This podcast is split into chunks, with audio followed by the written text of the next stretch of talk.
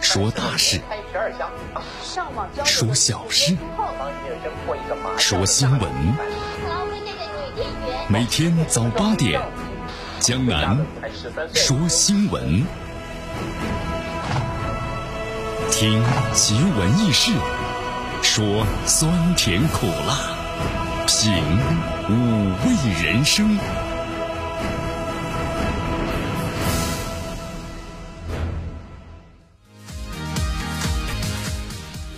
新的一天呢开始了，同时今天呢降温了。收机前的听众朋友们，今天要多增加一件衣服啊！哎呦，这两天这个气温呢蹭蹭蹭直降，咱们南方地区呢直降呢十六度左右啊，北方降的更多十多度。同时北方呢迎来了什么呢？雪啊！这次咱们这个降温的话呀，夹带的货物呢真是蛮多的，对吧？北方也下雪了，同时呢北方也突破了零度。天气降温之后啊，江南在节目当中说的最多的一句话，就希望大家注意增减衣服，千万别着凉感冒。特别咱们的老年朋友们，今天最高温度啊十七度，最低温度呢就七度了。呃，空气指数呢挺好的啊，今天刮着这个风，所以说呵呵咱们这空气指数相当优秀啊，是 U 二十八。但是天冷了，一定要记住该多加衣服了啊。不过今天这个天气啊，如果风这么一直刮下去，江南觉得可能到中午的时候呢，会由这个多云转晴。来，咱们关注一下今天江南说新闻的主要节目内容。首先呢，我们一起进入的是资讯早早报，资讯早早报，早听早知道。来，最新消息告诉我们收听听众朋友们啊，呃，咱们这个绵阳市啊，本月十五号的二十一点到十七号的十三点，大约是四个小时，干什么呀？咱们绵阳这个天然气啊，将进行这个碰管儿啊，这个碰口啊，这碰口什么意思呢？就是接口，它要进行这个什么停气。所以这个施工时间呢蛮长的，咱们要城城区啊大部分的这个区域啊都将停止天然气的供应啊。具体情况关注我们今天的节目。美国不具名的高官批评港警的使用暴力，外交部发言：美国警察遇袭是如何处理的？禁锢袭击傅国豪的四名暴徒昨天的提堂啊，三人还押，一人的获保释。今天的今日话题啊，将来和咱们收音机前的听众朋友们将一起聊一聊的是，玻利维亚这次领导层的辞职震动了美洲啊，军警呢也政变了，对吧？部分的警察也参加了示威，同时呢，军方就说了我们不支持你了，啊，你自己下课吧。难道是美国介入了吗？今天呢，咱们的今日话题为大家呢详细解读。好，大话体育，哎呀，这时间的一分一秒到来了啊。哈哈哈哈好，中国国家队现在准备情况怎么样的？男足，呃，咱们来前瞻一下吧。啊，其实咱们说了，取胜，那就把握住了主动权。那么对手大将呢，这次呢也受伤了，对我们说是个利好的消息啊。但如果咱们输球的话，这次和叙利亚的比赛，我们将可能会失去出线的希望。因为你第二名的身份，第二名身份，如果咱们就是出现了，可能在以后的十二强赛当中，以咱们的这样的一个实力，我们说了也很难有希望的。所以说，这个比赛啊，相当的重要啊。好，以上就是今天的江南说新闻的主要节目内容。那么接下来，我们就一起进入资讯早早报，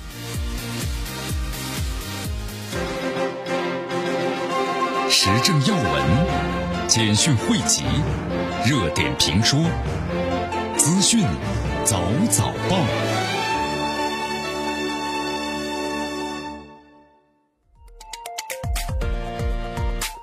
资讯早早报，早听早知道。来一下时间呢，欢迎大家继续锁定和关注江南为大家所带来的绵阳广播电视台 FM 九十六点七新闻广播，继续呢关注我们的节目。来为大家介绍一下啊，有一个很重要的消息，跟咱们呢都有关系。嗯，咱绵阳绝大部分的城区啊，因为受咱们这个天然气的保障，呃，这个供应能力，消除安全隐患。那么这次的话呀，中石油呢要实施呢咱们绵阳供气工程和这个棉丘线啊丘棉线输气管道隐患的一个整改停气啊碰口作业，就是要有接口，把这接口呢合在一块儿，就这个意思。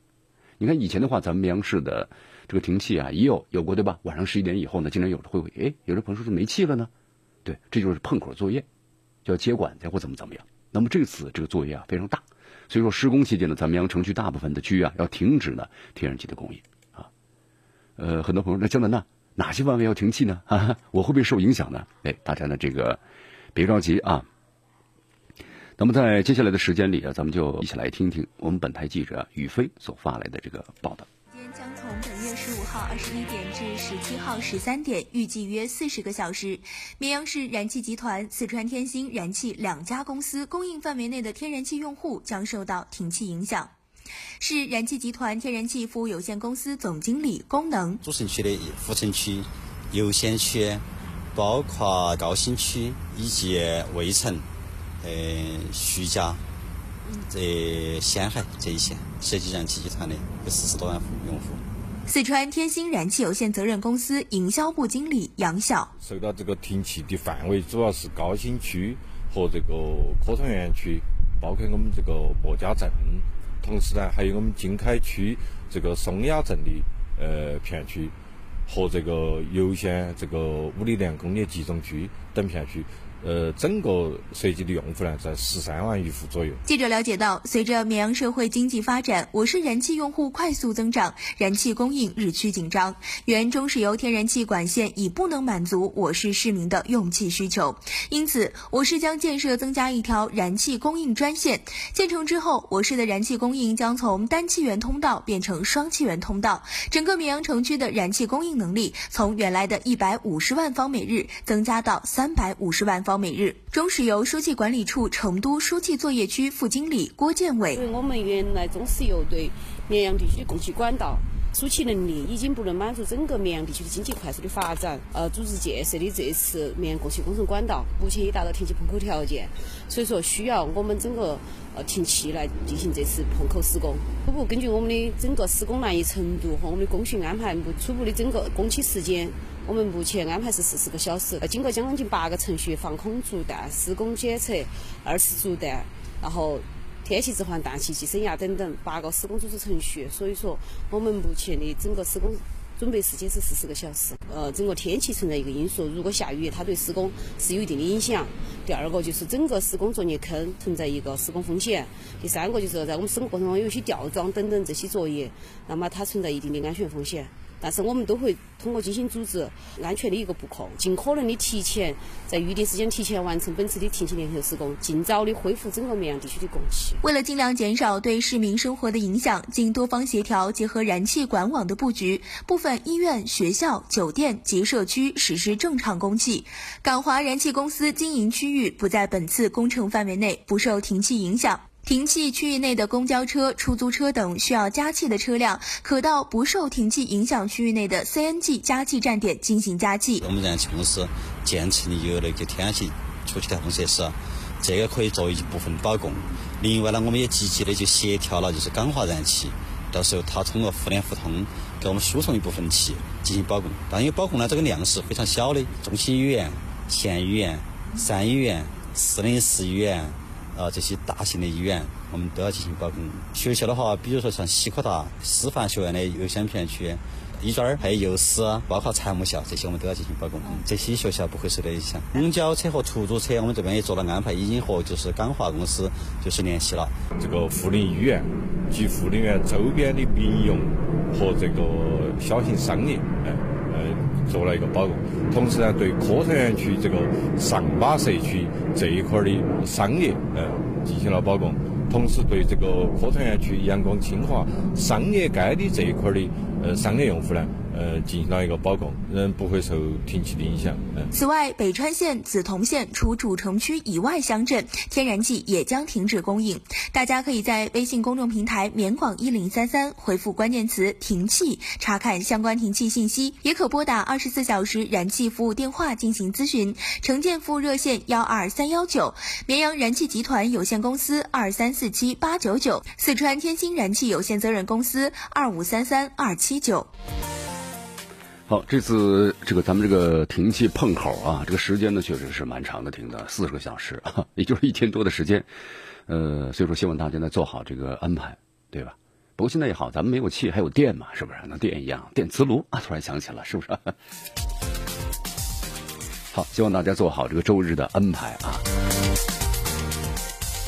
来，继续收听和关注江南为大家所带来的资讯早早报，迎着晨光。看漫天朝霞，好的心情，好听的新闻。走进江南说新闻，新闻早知道。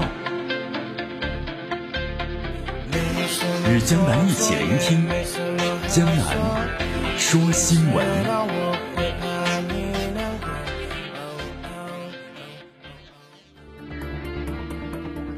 好，欢迎大家继续回到江南为大家所带来的资讯早早报，资讯早早报早听早知道。来，咱们继续关注的这样的消息。呃，昨天咱们中国外交部呀例行记者会啊，有记者问了这么一个问题，说在十一号的时候，美国政府有一个没具名的这么一个高官就说了，说美方呢强烈谴责香港啊最新暴力事件，说他们使用了不合理的这个致命武器的行为，香港警方和市民啊都有责任降低和避免的暴力冲突。英国首相呢说也称敦促各方呢保持冷静和克制，英国首相啊支持和平的抗议的权利，那么希望呢香港当局找到解决问题的途径。中方对此的话有何回应啊？好？新闻发言人耿爽呢，做出了回应。呃，香港蒙面人袭警被警察击中的事件，香港特区行政长官包括香港的警方已经是分别做出了回应。啊，其实这个视频江南都看了吧？你看当时看得很清楚，这暴徒袭警在先呢，警方是完全是依法处置。那对方要抢枪械，那警方人身安全受到严重的威胁呀，这是不允许的。所以说都会受到呢警方的强烈的反制，对不对？这种情况呢，不管是在世界任何国家都是这么来处置的。所以说，更常说了嘛，那问一问美国和英国的官员，这种事情如果发生在美国、英国的时候，你们的警察如何处置的？那美国就别说了吧，那枪可能很早之前就拔出来了，砰砰砰，不打完可能不罢休啊。那么同样，在昨天啊，在香港还发生一起呢暴徒把一名公开表达反对意见的平民点燃的事件。你看这些令人发指的行为，引起了广大的香港市民的忧虑。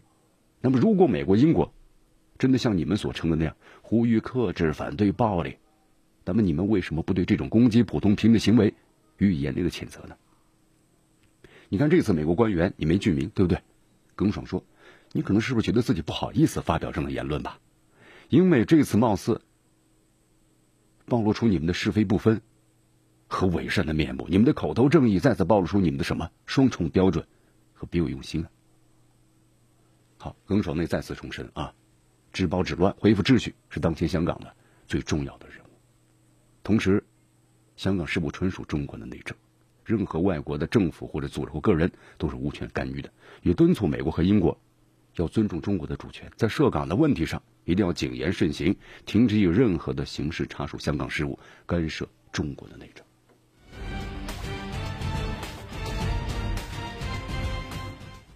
哎呀，其实看了这两天这个消息之后呢，啊，和很多朋友们都一样，心中呢确实非常的气愤，是不是？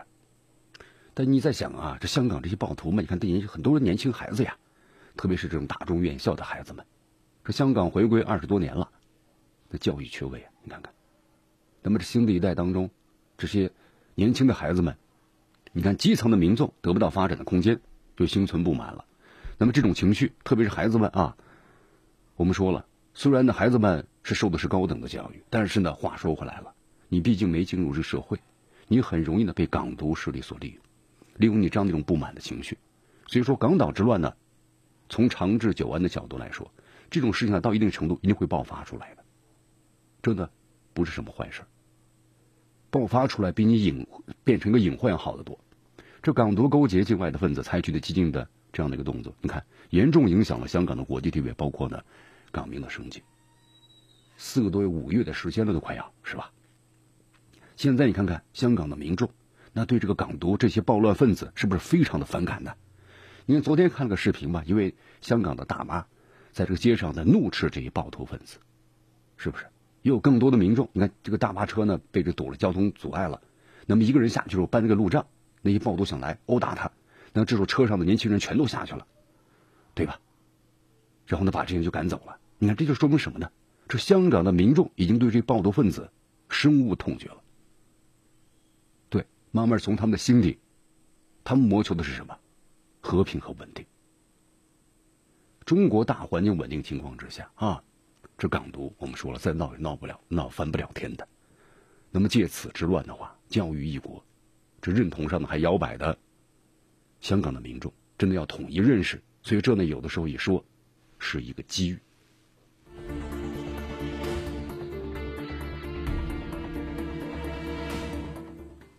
你看在这个采访当中啊前几天咱们不是看条新闻吗对不对？在德国那名中国女孩用三国语言，对吧？呃，中文，然后呢，还有这个德语，还有英语，然后怒斥这些什么呢？这些港独分子，对不对？进行了个辩论嘛。他的意思就是让更多的世界的民众，你要了解，你们要做的，你们的意识是错误的。啊，后来就有一位香港的这个孩子的母亲啊，就后来私信这位这位女孩，就说你说的太好了啊。他说：“我不太了解现在新的年轻人到底怎么回事，因为在香港这个年轻人，他说包括他的女儿，说平常是个很乖的女孩子，上中学。他说但但是这次的话，他就很抽筋，他说就像被洗脑了一样，就在香港的年轻人当中啊，特别是学生当中，不管是中学生还是大学生，就像被洗脑了一样。啊，这是为什么呢？这就是教育的缺失的问题。从九七年你看回归到现在，这批孩子都是十几二十岁，那刚好就是他们这一批。看来这个教育啊。”如果你要是这个教育你的老师，他的思想观念有问题、很偏激的话，那必然你所教出来学生可能百分之八九十，那么都有这样的一种情况。所以这个来说呢，港岛之乱啊，长治久安来说不是坏事儿这种情绪呢，我们说了，你看香港呢在发展当中遇到了一些这个问题，特别是这个基层的民众啊心存不满。现在的话，这种情绪呢被这个港独势力所利用了。但是从长治久安来说呢，这是统一一个认识，一个最好的机遇啊。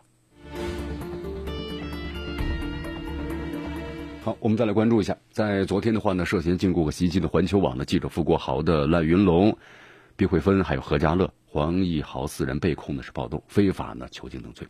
昨天这个案子呀，在香港的区域法院的审理，嗯，最后的报道称，赖云龙和毕慧芬、何家乐三人呢继续的还押了，黄义豪呢是获准的保释啊。这个案件呢要押后到明年的一月二十一号再审，同时呢以辩方呢索取这个控方的文件啊，有个时间的限制。根据了解的话呀，媒体报道此前呢，像这个赖云龙、何家乐还有毕毕慧芬呢，此前好像不止一次呢申请保释，但是呢好像都被驳回去了啊。其实对于香港这个法院的话呢，法官啊，以前这个轻判的话呢，就是民众们还是非常颇有微词的，因为你警方这边抓对吧，那边放，那么造成的结果是什么呢？这法治失去了它应有的惩罚和惩戒的这样的一种威力、威慑性啊，就没有威慑性了。是吧你看，刚才我们所谈到了，就是在十一号下午的时候，香港的一位五十七岁的男子呀，那么就是和这些暴徒、暴乱分子在争执，对不对？那么突然一名涉案人就向这名男子呢泼了液体，然后呢点火之后呢离去。这名男子呀身体被烧伤多处，那目前的话呢情况非常的危急。就是大家看了没有啊？就现在整个的香港啊，他的一种行为，就是说当证件不同的时候呢。就演变成了这暴徒、万分子就采用暴暴力手段来进行什么呢？来进行这个打击。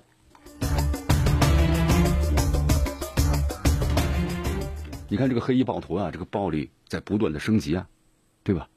你有诉求的话呢，通过和平的方式，你可以；但是现在也是疯狂的打砸抢杀，手段之残忍和恐怖主义没有两样啊！你远远超出了像和平集会啊、言论自由这样的范畴了，是吧？你看，在昨天的话呢，外交部驻港的特派员公署网站的消息，针对现在美国国务院呢，还有这个英国的外交部，包括呢部分的英国和美国的政客，他连接发表干预呢香港事务的言论，颠倒黑白，不分是非。咱们中国要外交部驻港的公署呢，发言人也表示强烈的谴责和坚决的反对。这个暴力必须要制止，这犯罪呢必须要惩治。再次的敦促英美的政客要改变这种双重的标准。还有就是霸权的逻辑，停止阻挠的特区政府，团结香港各界，制止暴乱，同时丢弃呢干预香港的事务、趁火打劫的痴心妄想，啊，坚决遏制这种暴力病毒的肆虐蔓延。接着话说回来了，咱们中国呢不是苏联，不会解体的，中国也不是南联盟啊，也不会允许呢每一寸土地都搞什么独立，是吧？咱们中华人民共和国建国七十周年了。改革开放呢也都四十一年了，咱们走过弯路，也有一些错误，但是现在的话呢，我们中国走在一条正确的道路上，国家日益强大，人民生活日益富裕，是不是？各民族人民日益团结。你看现在这个西方列强对中国还是围堵之心啊不减呐，但我们中国人民是越来越团结了。这样的中国使西方呢非常恐惧。那对于这些幻想用一个什么破碎、撕裂、混乱的香港来换取自身利益至上的西方国家的支持。那无异于是自毁长城、自取灭亡。所以说，止暴止乱必须是重拳出击。现在这个黑衣暴徒啊，已经到了无法无天的地步了，这是赤裸裸的挑战国家主权，对吧？是可忍，孰不可忍呐！坚决支持香港警察严惩暴徒。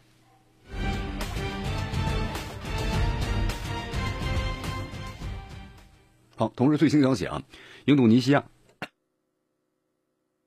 有智库呢发表个调查报告呢，显示在香港及台湾等地工作的呀，印度尼西亚的女佣啊，现在成为了极端组织伊斯兰国洗脑及招揽对象。哟，这到底是怎么回事呢？我们来看一下。根据香港《东方日报》呢昨天报道消息说，这个印尼智库啊冲突政策分析研究所从一五年到一七年展开调查，就发现至少有五十家以上的这个就是以非用啊。身份工作的印度尼西亚女子被这个 IS 洗脑之后变得非常激进，其中四十三人在香港，那么另外七人呢分别居住在新加坡和台湾，其中五十人至少二十人被遣返回原籍了，这是怎么回事呢？我们来看一下啊，美国的 CNN 的报道说，随着在中东啊 IS 败退了，那么伊斯兰国把目光呢转向东南亚，因为这个像外佣的话呀，他的收入很稳定，而且懂得说英文，通常有非常广泛的国际网络，于是呢成为他的目标。与此同时啊，这个外佣呢变成激进分子，也和其创伤有关系。你比如这个外佣啊，有的呢是离婚了、欠债呀，遭受文化冲击等等。其中有一名在香港工作的印尼女子，二零一五年呢回到了爪哇的万丹，那么第二年就落网了。为什么呀？她要企图发动呢自杀式的炸弹袭击。那么另外一名曾经在香港工作的三十六岁的印度女佣啊，在激进的外佣当中啊募集这个捐款，协助他们回到印度尼西亚参加呢圣战组织，而且还为战士呢提供机票。你看看，做出了很多激进的行为。在香港呢，有超过三十九万名的外佣，其中四成是来自于印尼。所以香港警方呢，后来也回复了嘛，就是拒绝提供被遣返的印尼的这个女佣的数字，同时表示警方呢严密监控国际恐怖分子的趋势，同时和其他执法部门的情报交流，然后呢继续评估香港所面对的恐怖主义威胁。好，继续锁定和关注江南为大家所带来的资讯早早报。时政要闻、简讯汇集、热点评说、资讯早早报。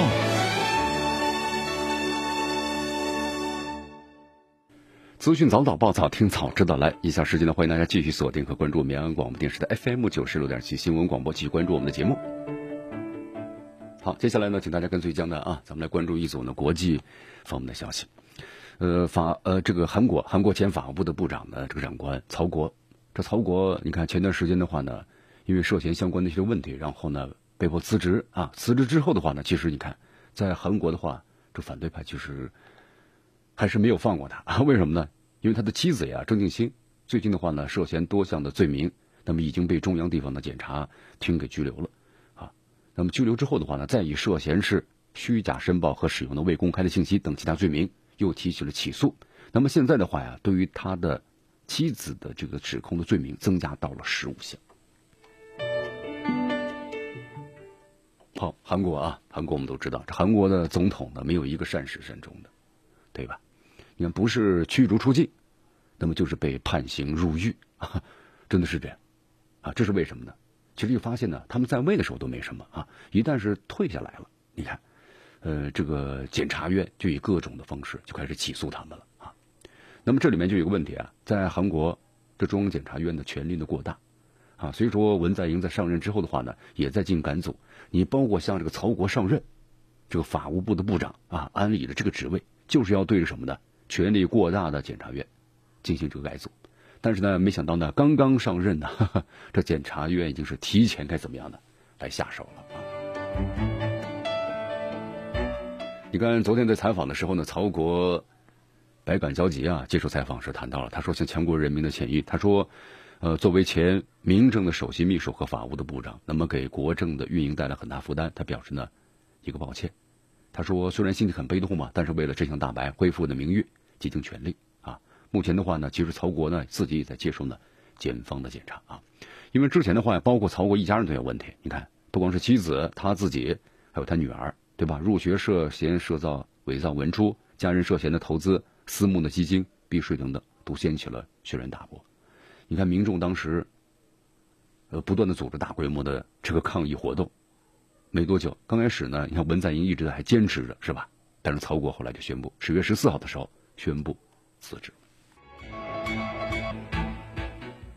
好，继续回到江南为大家所带来的资讯早早报啊！你看这段时间的话呢，文在寅确实感觉到蛮头疼的，是不是？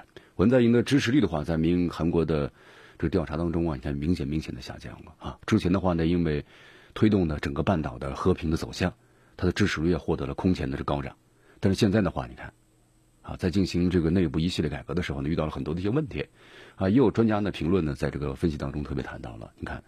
因为一个是朴槿惠，对吧？朴槿惠的各项罪名又开始出来了，啊，其实呢就说这是文在寅政府有的评论家就认为呢转移这个矛盾的问题，哈，因为现在可能就是说有人分析，在朴槿惠的身后呢也有很多的这个什么呢，啊，呃资支持者，包括呢资本的大佬，他们同时呢也在对文在寅啊施加呢相关的压力，啊，通过另外一种方式就互相的转移这个矛盾和精力，啊，双方呢都在不断的什么呢？这个斗力。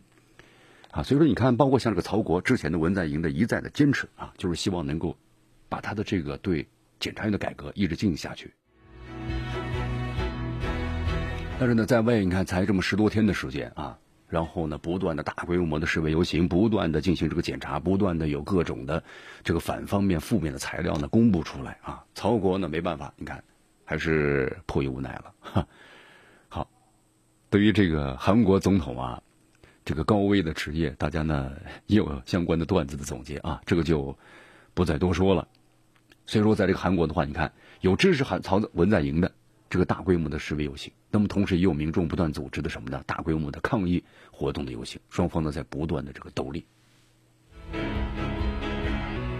好，我们再来到玻利维亚啊，路透社的消息，玻利维亚前总统啊莫纳莱斯昨天呢是发了一个。呃，推特呢宣布说自己要到墨西哥去了，因为墨西哥当时总统不是宣布嘛，来你来墨西哥吧，我保护你啊。那么当天早些时候，墨西哥外交部呢宣称了嘛，莫纳莱斯自曾经口头上呢，并正式的寻求的政治庇护，莫方对此的话呢是予以了批准。你看，啊，莫纳莱斯这次的话还是蛮痛苦的，由于政治原因吧，离开了国家，令人挺痛苦的。啊，他说很快会带着自己更强大力量和能量呢是回来。他被迫辞职的话呢，源于就是选举。十月二十号，玻利维亚总举行了这个总统和议会的选举。那么，这个拉莫斯的选票其实呢超过对手十个百分点，啊，第一轮就直接胜出了。但是反对派呢指控他，就说你舞弊了，拒绝承认的选举的结果。两个阵营支持他发生了严重的冲突。那么这段时间的话，你看，三人死亡，三百八十多人受伤，持续二十多天了。那么同时在这个冲突当中呢，警方一部分呢突然开始倒戈了啊。那么转向了反对派，同时呢也加入示威这个游行战当中。那么军方呢突然也宣布不支持这个莫拉莱斯了。没有军方的支持的话，莫拉莱斯他就没有任何的办法啊，只好呢宣布辞职。你看之前的话呢，包括这个莫拉莱斯邀请的美洲国家呢组织牵头对大选啊是进行这个计票审核，但是反对派呢拒绝接受审核，那么就结果要求你辞职。重新举行大选，啊，你看在之后的话，你看，呃，军方的不支持，包括呢部分警察的倒戈，导致莫拉莱斯辞职了。呃，他咱们介绍一下莫莫拉莱斯吧，他是目前南美洲啊在任时间最久的领导人，零五年当选，呃，零五年当选，而且是首位呢印第安人这个总统，就是本地人。那么同时呢，在零九年到一四年总统的选举当中成功连任，任期呢到二零二零年的一月份。好，其实也有一个问题啊，就拉莫莱斯啊，在位时间太长了，在位时间太长之后啊，你看他没有培养一个接班人，啊，自己一直在这个连任，那么这给反对派呢也这个口实啊，就是这次一抓就击中了，就说你连任连任，那说明在这个票上呢有作弊的嫌疑，你看这次呢一击即中啊，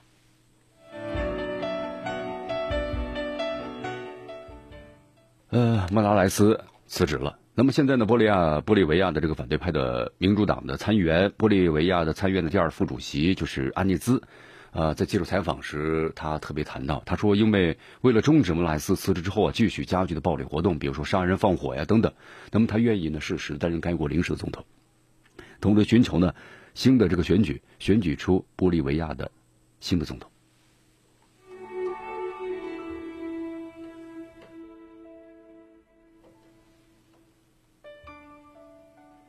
好，关于这个具体情况呢，我们在今天今日话题节目当中，我们再做出一个新的分析啊。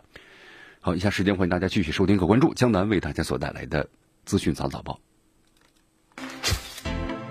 迎着晨光，看漫天朝霞，好的心情，好听的新闻。走进江南说新闻，新闻早知道。与江南一起聆听江南说新闻。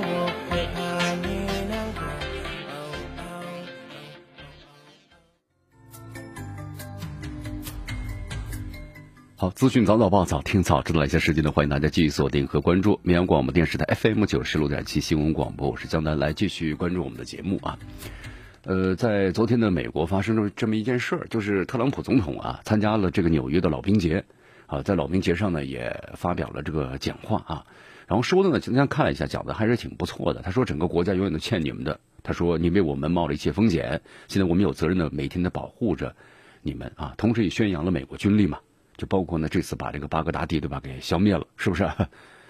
啊，但是在讲话的时候呢，有一百多名抗议示威者聚集在周围，就是现场这些抗议示威者的有口哨声和嘘声，啊，他是呃同时喊着一些口号，就是把他关起来，把特朗普关起来，羞耻，羞耻，羞耻啊！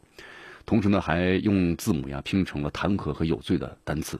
那么同时，这是特朗普呢，你看今天啊，这个弹弹劾调查听证会呢，今天呢继续进行。但我们说了，弹劾特朗普的话呢，非常不容易。好，我们再来到这个澳洲啊，澳大利亚，澳大利亚的两个州呢，迎来了具有呢灾难性的风险。那天，昨天就一百，这个就是山火呀，一百多起啊。昨天呢，消防员和这山火呀在搏斗着，山火呢产生巨大浓烟，甚至远在新西兰都能够看到了。你看，通过这个卫星云图我们来看的话呀，一系列山火造成浓烟是飘散到了塔斯曼海呢，到新西兰南岛的四千多公里的海域上空。据说这次山火呀。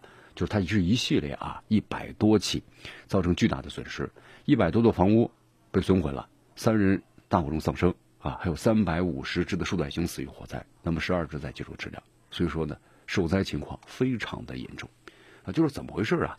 因为呢很炎热、很干燥，还有大风啊，导致了这样的一种呢这个山火肆虐。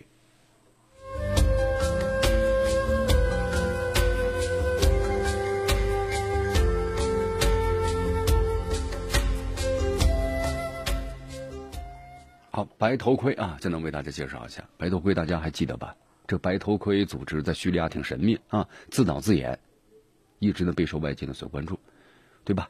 化学武器事件一说起来的话，啊，但是昨天的话，我有一个非常这重要的消息被多家这个外媒啊爆出来了，就是该组织的创始人詹姆斯·勒梅西耶尔在土耳其被发现的身亡。哟，这到底怎么回事呢？我们来看一下啊，美国有线电视新闻网还有俄罗斯卫星通讯社等网站在昨天报道的消息，啊，伊斯坦布尔市政府呀发表了一份声明，说在当地时间呢早上的时候啊，维西亚尔在伊斯坦布尔附近的一处房屋之内啊去世了，在其所住的这个花园里发现了他的遗体。俄罗斯媒体这么说的，这个梅西亚尔啊担任过英国呢军情六处的军官，就是此前有段时间据说在服用的抗抑郁的药物，啊，警方认为他可能是从阳台上的摔下来的。其实咱们要先了解这个，就是梅西亚尔和白头盔的关系啊。这个白头盔呢，它的正式名称啊，其实是叫叙利亚的民防组织，就这是一个在叙利亚的反政府武装控制地盘活动的民间组织。因为他们每次这个就是活动的时候啊，就会戴上了白色的头盔，所以就有了这么一个白头盔的这么一个别名。那么这个组织啊经常会发一些从就是废墟当中啊救援叙利亚平民的网络视频，所以说在西方的挺有名气，而且受到广泛的支持。但是呢，叙利亚政府指责，就说这个组织啊，其实和极端分子有联系的，从事呢敌对的宣传工作。你包括此前就是揭露他们拍摄化学武器袭击场面的，嫁祸叙利亚政府军，对不对？导致叙利亚政府军的设施被西方打击的情况。啊，那从那次我们知道这个白头盔组织。那么这个组织创始人就是谁呢？就是梅西尔。梅西尔啊，公开资料显示，毕业于是英国的桑赫斯特皇家的军事学院。是一名的英国的前军事情报官员，啊，参与了北约一些呢以人道主义干预的战争，什么波斯尼亚呀、科索沃啊，啊，还有这个伊拉克等等，对吧？你看他知道的，如果要参与了有些事儿啊，你看，包括这美国和英国呢，就是你政府出面呢，那不能干这些事儿，对吧？我们说这事类似于下三滥，那你就找一些组织和 去去去做这些事儿，那么这白头盔就首当其冲啊。所以有这个评论专家分析，那么这位梅西尔知道的太多，可能被灭口了。